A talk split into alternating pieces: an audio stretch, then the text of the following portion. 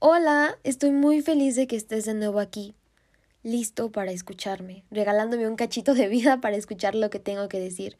Que no importa dónde estés, si vas hacia la escuela, si vas de regreso a tu casa, si estás haciendo tus quehaceres, si estás estudiando, o simplemente ya es la hora de dormir y querías escuchar algo antes. No importa el lugar en donde estés. Gracias por escucharme.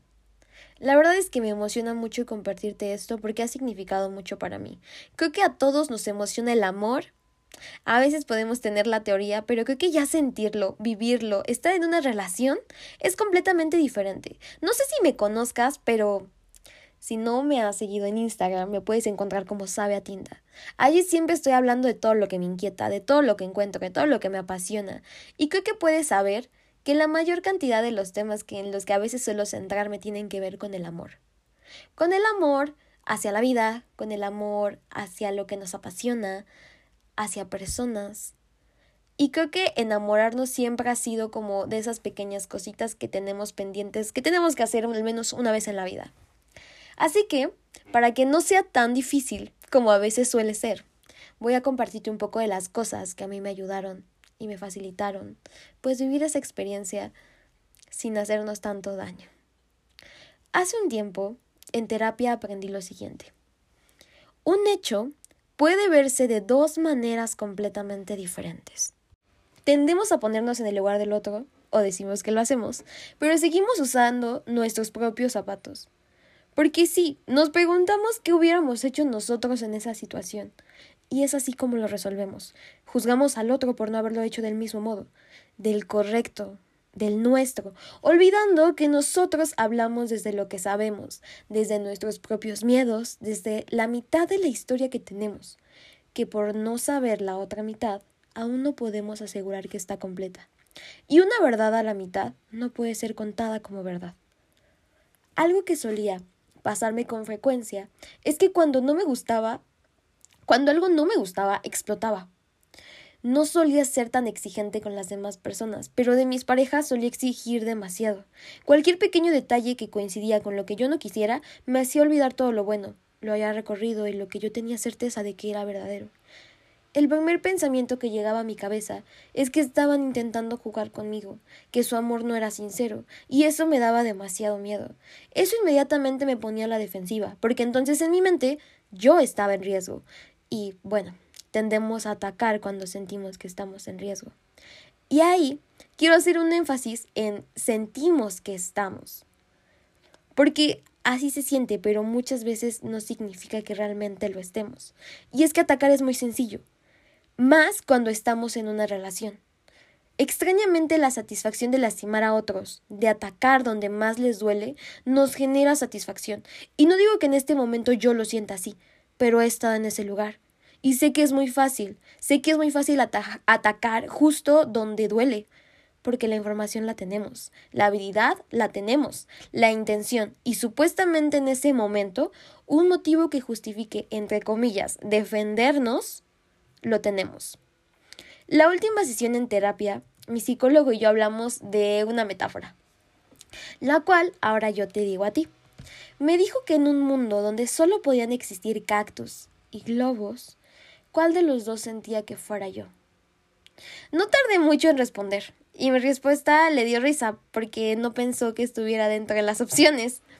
Le dije con certeza que era un cactus, pero que elegía estar cubierto de bombones.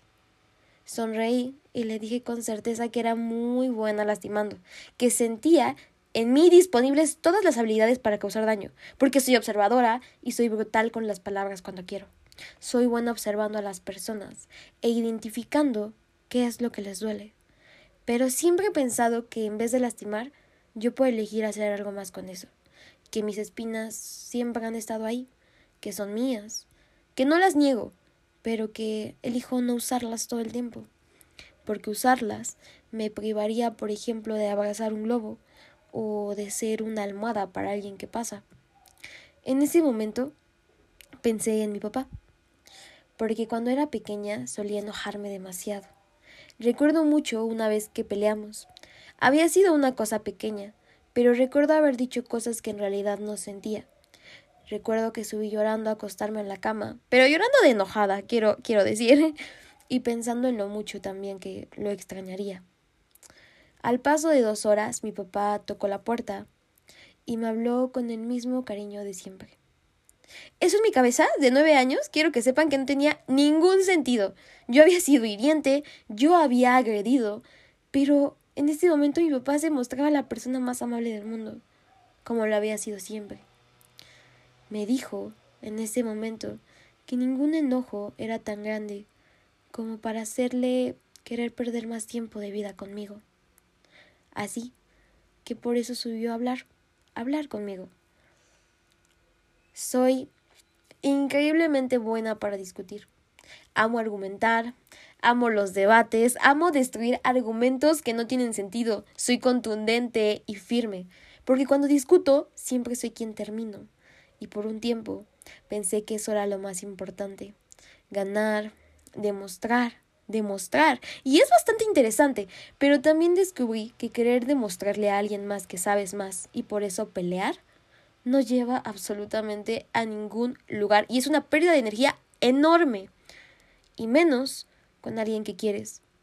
A veces es poner en una balanza por qué haces lo que haces y sobre todo para qué lo haces. Y al menos para mí ganar, entre comillas, una pelea a costa de haber lastimado a quien amo, nunca será ganar. A veces ganar está en saber cuándo parar. Y ya pensando en eso, o sea, ¿qué significa realmente para nosotros decirnos que hemos ganado? Nuevamente entre comillas, ¿eh? Porque creo que es un error que todos en algún momento hemos llegado a cometer. Espero también puedas decir que fue en pasado, o si no, espero que mañana puedas decir que ya lo es. Porque cuando entramos en una relación y sucede algo que afecta, gastamos tanta energía en recriminarnos, en echar culpas, en analizar cada notita, cada detalle, para afirmar y demostrar que nuestro punto es el correcto, que nosotros no nos hemos equivocado o que si lo hemos hecho es culpa del otro. Una disculpa, entre comillas, de una acción que hicimos y que causó un daño en la otra persona justificando que fue por su culpa. Eso, quiero que lo sepan de una vez, nunca va a ser una disculpa. Pero nos da miedo. Nos da miedo asumir la verdadera responsabilidad de lo que hacemos. Porque discutir no se trata de buscar quién gana, quién se equivocó menos. Si habrá una discusión, debe ser para solucionar. Y no, no te lo voy a dejar al aire. es expresar qué nos incomoda, qué está afectando. Porque todas esas señales de incomodidad, de enojo, de molestia, de miedo, siempre son alarmitas que no son emociones malas, simplemente son incómodas. Pero esas nos están reflejando que algo nos incomoda. Y es nuestra chamba procesar qué es lo que nos está dando miedo, qué es lo que nos está molestando, porque es la forma que tiene nuestro cuerpo de, de hacernos esa señal de alerta, de decirnos, hey, algo está pasando, presta atención a esto. Nosotros tenemos que identificarlo y entonces sí, poder expresarlo, porque la otra persona no va a poder saber que algo nos está afectando. Tenemos que comunicar de qué forma lo estoy sintiendo yo, de qué forma lo estás sintiendo tú. Y la, bueno, eso, eso lo tienes que decir tú. y la mayoría de las veces mm, en las que yo solía sentirme a la defensiva, realmente no había un ataque. Simplemente eran dos mitades incompletas contando dos historias diferentes. El primer paso es aceptar, procesar que algo te incomoda, procesar que esta situación que está pasando te molesta, que algo pasa, y elegir qué hacer con ello. Pero si estamos hablando de una relación, hacerlo juntos. Si hay que solucionar algo, hacerlo. Cada uno sabe hasta qué punto puede acceder o participar y comunicarlo, y reconsiderar si es necesario si se puede continuar. No se trata de que en las relaciones no haya discusiones, de hecho son necesarias, porque queramos o no, siempre va a haber algo que incomode, y no tendemos a darle importancia, pero que no se la demos en voz alta no significa que no importe o que no afecte. Y por eso necesitas mucha honestidad contigo y darte cuenta si esto te está afectando. Y no decirte a, ti mismo, porque ahí empieza. No, es que esto no puede afectarnos porque sería algo tóxico, como ahora todos dicen, o sería demasiado intenso. No, si las cosas están importando, tienes que procesarlas. Preguntarte de dónde viene esto. En casa tenemos un acuerdo y es siempre expresar con cariño si algo nos molesta y hacerlo en el momento en que lo hace o a la brevedad posible, porque es más sencillo resolver lo pequeño que intentar desenredar una bola enorme de pequeñas molestias que quizá por tan grandes ya no se pueden solucionar. En mi casa es una responsabilidad. Porque yo no puedo saber que algo te molesta si no me lo dices. No puedo leer tu mente y tú no sabes lo que está pensando la mía. No puedo juzgarte por no haberme dado un abrazo porque estaba triste si ni siquiera te lo había dicho o no lo estaba demostrando. No es justo enojarnos con las personas por no hacer lo que esperamos cuando no hemos expresado que es importante para nosotras o que lo necesitamos. Y estar enojados nunca justificará hacer daño o ser crueles. Eso quiero que lo sepas. Es algo que escuché recientemente y me fue como un balde de agua fría o así me cayó. Y es que tus acciones nunca pueden estar justificadas por tus miedos. Sí, todos tenemos miedos, todos tenemos miedo a que nos lastimen, a que nos traicionen, a que nos sean infiel, pero eso no significa que entonces tú tienes que serle infiel con alguien más para que entonces cuando pase tú puedas decirle, ay, pues yo ya lo había hecho, ni siquiera me importaba tanto. Y realmente sí te importaba, pero te, te, te dio miedo que esa persona, eh, no lo sé, no fuera tan importante para ella o algo así. Y sabes qué, entonces actuaste. Y esa acción vino completamente del ego. ¿De qué te servía? ¿Para dónde iba tu energía? Estabas en una relación. Te importaba que funcionara. Pero te llegó el miedo y actuaste. Y esas acciones nunca van a estar justificadas por un miedo. Y en eso tenemos que ser muy responsables. Estar enojados nunca justificará hacer daño o ser crueles. Hacer algo solo por lastimar es de las cosas más bajas que conozco, y más cuando es algo hacia alguien que amas. Y sé que en ese momento estas acciones pueden sonar como estarnos cuidando. Pero ¿realmente lo estamos haciendo? Así me justificaba a mí misma muchas veces. Pero más de una vez no fue cierto. No estaba siendo atacada. Y te voy a contar el cachito de este ejemplo. Te voy a compartir una experiencia que, que pues tuve la oportunidad de vivir dentro de mi última relación. Siempre me han gustado los detalles pequeños, así que un día de regreso a casa me bajé del transporte para comprarle algo. Un llavero de su superhéroe favorito, que pueden decir que era algo muy pequeño, pero para mí significaba que él supiera que yo lo había escuchado. Bajé, lo compré y regresé a casa emocionada por dárselo. Que ahí quiero añadir que también ya llevaba un significado adicional para mí, porque había bajado literalmente el transporte. O sea, había tomado esa decisión para que él pudiera tenerlo. Llegué a donde nos veríamos y cuando ya nos íbamos, saqué el llavero. Cuando lo extendí hacia él, lo rechazó. No lo quiso y me lo dijo tajantemente. Pero insistí porque no quería recordar ese momento así. No insistí demasiado al grado de ser molesta, pero sí lo suficiente para cansarme de ser rechazada y dejar de querer que lo tuviera. No recuerdo con certeza si en ese momento lo hablamos, pero sé que cuando estuvimos tranquilos lo hicimos. Unos días antes ya le había comprado uno, pero me equivoqué de superhéroe. No era su favorito, pero sí otro que había mencionado. Ese día fue muy curioso porque justo en ese momento, hablando, me dijo que no le gustaban los llaveros. Íbamos hablando de un tema aleatorio, pero en ese momento fueron los llaveros, bromeando que si un día pensaba en regalarle algo, por favor, no fuera un llavero, porque le resultaban demasiado estorbosos y no lo usaría. En ese momento nos reímos porque se me ocurrió sacar el llavero que había comprado para él. Lo saqué de mi mochila, nos reímos y en ese momento lo puso en la suya. Lo colgó de inmediato. Comento este detalle porque era importante que lo supieran, porque iba a ser em, elemental para el siguiente contexto. No sé si han leído el libro de Eleanor y Park, pero las relaciones son un poquito como eso. Una mezcla de dos historias muy distintas que pueden contarse sobre el mismo momento. Mi intención de llegar con uno nuevo era que pudiera tener su favorito, porque me había equivocado antes, ¿no? Y la intención había sido esa desde un inicio. Que supiera que era importante para mí lo que él había dicho. Y si lo escuchamos desde aquí, pues tiene un poco de sentido, ¿no? Pero, si nos ponemos del lado de él, cuando yo le di el primero, él estaba consciente de que yo no podía saber que no le gustaran porque nunca me lo había dicho. Y por eso no encontró ningún motivo para enojarse conmigo. Al contrario, me dijo que era un detalle lindo. Pero para la segunda ocasión, él ya me lo había dicho. Yo ya tenía esa información. Entonces, ¿por qué lo había hecho? En su cabeza solo existía el hecho de que yo ya había escuchado explícitamente que le incomodaba. Yo había hecho explícitamente algo que él me había dicho que le molestaba y que no quería. ¿Me explico? Para él era un ataque directo contra lo que le gusta, contra lo que era, contra lo que no quería, y por eso no podía aceptarlo.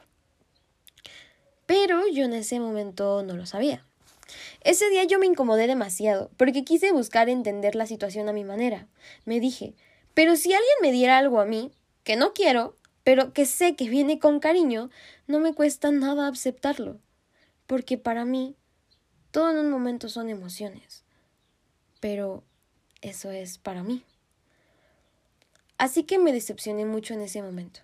Lo primero que me dije fue que no quería estar ahí, que no quería estar en un sitio donde no importara lo que yo pudiera sentir. Me dije que él no había sido capaz de cuidar la forma en que podía herirme o que no le había importado hacerlo. Todo eso me dijo mi cabeza y estuve a un segundo de terminarlo todo, porque tendía a hacerlo. Yo tendía a hacerlo. En mis vínculos pasados fue algo que, que, que había hecho con frecuencia. A veces es muy fácil tener la teoría en la mente de cómo debe funcionar una relación, pero la práctica es mucho más difícil que eso. Te ponen el pie las emociones, la adrenalina y sobre todo los miedos. Ese día no lo hice, no, no, no lo terminé. Respiré y me dije a mí misma que seguramente había todavía otra forma de leerlo, aunque en ese momento no lo entendiera. Porque justo unos días antes, y para mi buena suerte, en terapia había hablado de eso. Al parecer, y en palabras de mi psicólogo, tiendo a generalizar y maximizar cuando siento que algo me incomoda o me duele. ¿Me explico? Él no aceptó un regalo que le di, y para mí inmediatamente significó que no le importaba lo que yo sentía, que no le importaba hacerme daño, que no le importaba yo. Y que entonces, si él era todo eso, yo no quería quedarme. Quizás suene loco para ti, o exagerado, pero para mí en ese momento tenía absolutamente todo el sentido. Se sentía real, se sentía que eso era lo que estaba sucediendo. Para mí significaba entonces tener el derecho de atacarlo, de herirlo, igual que en mi mente estaba pues hiriéndome a mí. Pero yo no iba a hacerlo. Yo no iba a hacerle daño. Iba a irme. Es lo que había hecho más de una vez en relaciones pasadas. Irme diciéndome que me estaba cuidando. Nunca pedía la otra mitad de la historia, porque pensaba que con la mía bastaba, que con eso ya estaba completa. Pero la mitad de una verdad suele ser mentira. Y es que quiero mencionar que aunque este no sea el caso, a veces o muchas veces nos emocionamos por la química de los primeros días y entonces entramos de lleno a relaciones con personas que realmente no conocemos. Y déjame decirte que confiar en la otra persona, demostrarle que te importa y que es importante para ti, no es acelerarse, no es ser muy intenso o ridículo. Porque de eso se trata justamente estar en una relación, de hacerle saber a la otra persona que le quieres, que te importa, pero para eso, ¿sí? ¿Sí explico? Estar en una relación implica eso. Pero tendemos a saltarnos todo el tiempo de conocer a esa persona y de inmediato, después de la química de los primeros días, entramos a una relación. Entonces por eso ahí como que se desconfigura uno y, y ya se siente tan intenso. Pero no, realmente estar en una relación implica todo eso. Solo que nos saltamos el tiempo de conocer si realmente queremos estar con esa persona o si es seguro hacerlo. Porque sé que a veces da miedo demostrar que alguien nos importa y no tener certeza de si esa persona no nos hará daño, o no le importará, o no se burlará de nosotros. Y todo cobra sentido porque todo viene de un lugar, y una cosa no está peleada con la otra. Por eso es que hago tanto hincapié en que es necesario tomarse el tiempo, y repito, el tiempo necesario para saber si esa persona puede cuidar tu corazón, porque estar en una relación es entregarlo, compartirlo, porque si no, ¿para qué entramos? Y no, no me digas que se conocieron hace una semana y que se siente como si ya se conocieran de toda una vida, porque suena bastante bonito, pero luego por eso terminamos tan heridos, porque el pareciera no es, y es así de simple. Para mí, todos merecemos la certeza de estar en un lugar seguro para nosotros. Estar en una relación es hacer ese compromiso, es saber tener, em, es saber confiar tu corazón en manos del otro y confiar que sabe cuidarlo y hacer lo mismo con el suyo. No se trata de jugar a ver quién puede dañar más al otro o quién sale menos herido. Una relación no es sana si simplemente es un juego de egos. No vale nada que hayan otras personas detrás de ti, si estás con quien quieres. Y si estás con quien quieres, al menos en mi experiencia, los demás genuinamente dejan de importar. Estar en una relación es prometer cuidar de la vulnerabilidad del otro, es expresar y es comunicar. Pero no sirve de nada comunicar y escuchar si entender no sabemos hacerlo. En esa ocasión del llavero, cada uno podía haberse contado su historia. Y eso habría bastado porque para cada uno estábamos haciendo lo correcto. Él con rechazarme y yo con terminarlo. Pudimos haber seguido peleando, echándonos la culpa de quién se había equivocado más, pero invertir tanto tiempo peleando por algo sin resolverlo solo desgasta el cariño. Y eso quiero que sepan que es verdad. Creo que una de las cosas fundamentales de una relación es la ternura la comprensión. Afortunadamente eso había en esa relación. Y te lo voy a contar porque es un detalle que amo. y algo que teníamos es que aunque a veces viéramos las cosas distinto, siempre buscábamos un punto medio para poder entendernos, para poder encontrarnos. Esa situación, su punto de vista, me lo explicó con mangos. Porque, o sea, imagínense eso. O sea, este era, este era como un motivo para, para armar una pelea, ¿no? Pero realmente no la hubo. Porque bueno, los mangos son mis frutas favoritas. Y él lo sabía.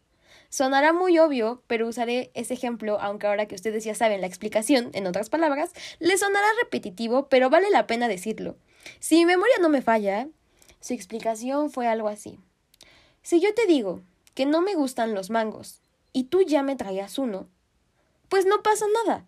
Puedo comérmelo y no me cuesta nada porque sé que lo traías con cariño y que no lo sabías.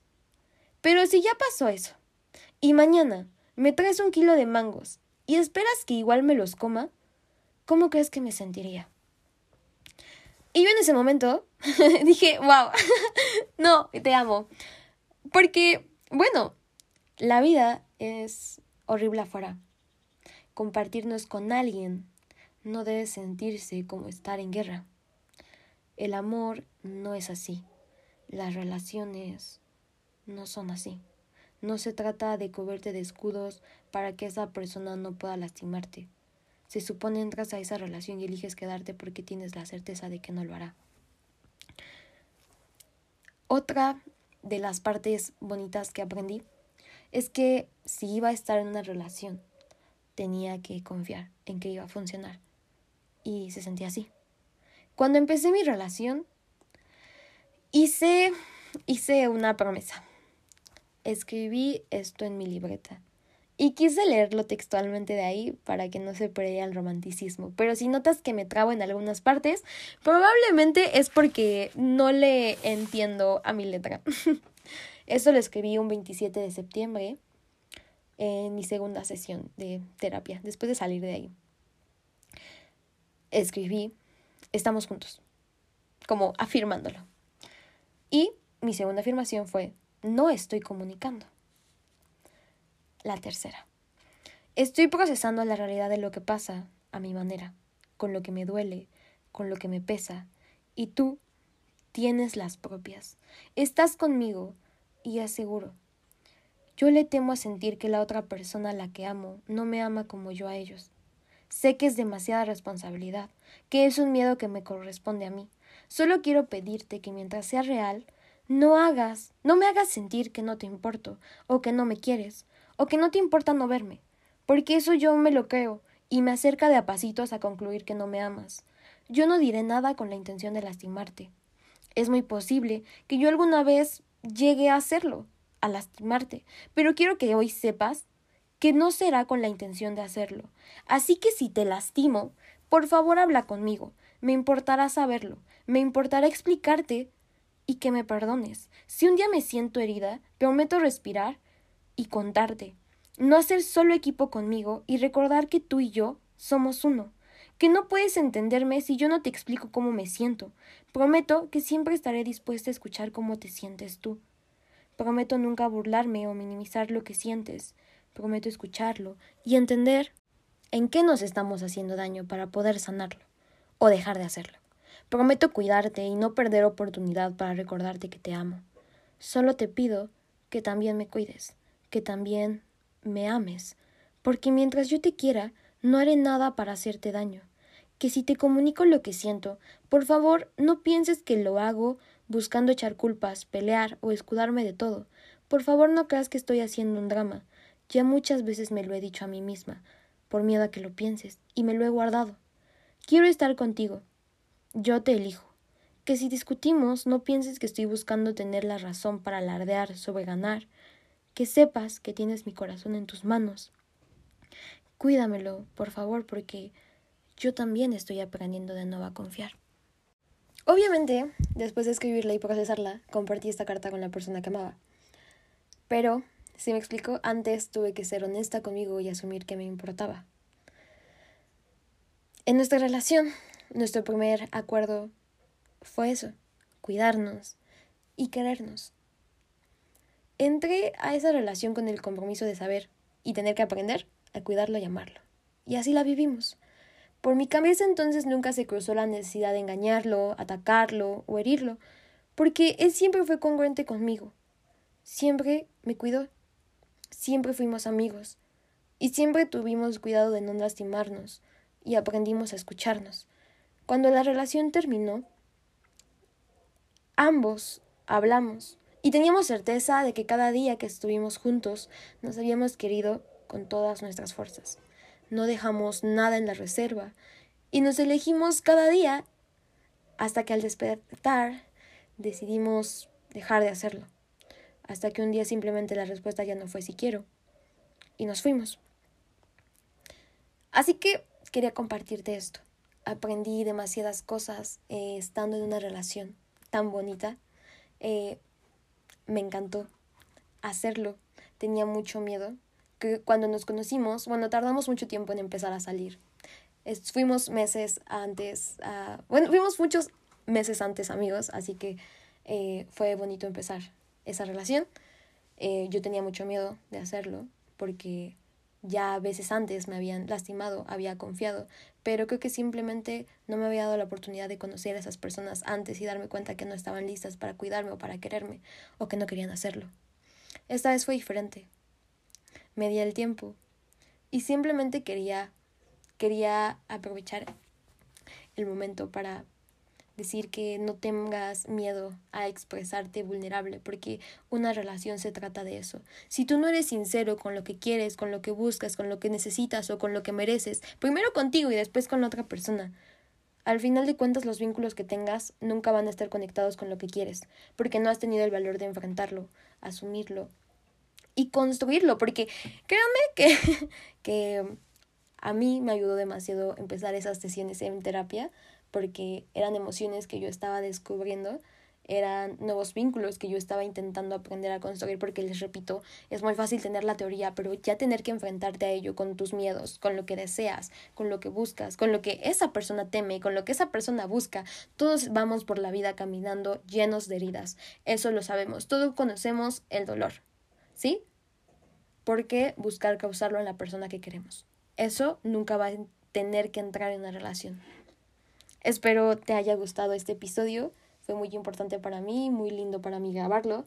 Si em, me sigues, igual en Insta ya les había comentado que tenía ganas de grabar eh, hablando sobre las relaciones ah, recientemente. Bueno, no recientemente, hace como un mes ah, más o menos, eh, hizo mucho ruido y me empezaron a preguntar em, si me había sentido cómoda en la relación y todo eso. Y la verdad es que sí. Eh, no me sentía como lista para hablar del tema. Después quise grabar otro episodio, pero el enfoque no me gustó. Estoy muy contenta con este resultado, espero te ayude mucho a ti y sabes que puedes encontrarme si quieres hablar del tema, si tienes una situación que quieras compartirme. Quiero que sepas que me encuentras en Instagram como Sabe a Tinta, allí estoy publicando todos los días. También tengo dos cuentas adicionales, una donde te comparto mi trabajo porque eh, estudio arte, así que te comparto un poco de eso. Y también tengo una cuenta donde escribo poesía y comparto poesía. Así que bueno, espero también encontrarte por ahí. Si esta es la primera vez que me escuchas, me llamo Alondra, muchos me dicen Saga Tinta y te agradezco por haberme escuchado. Bye. Ya me iba, ya me había despedido, pero te mando un beso. Ese nunca te va a faltar, ¿ok? Te amo. Mil gracias por escucharme. Nos vemos por allá. Bye.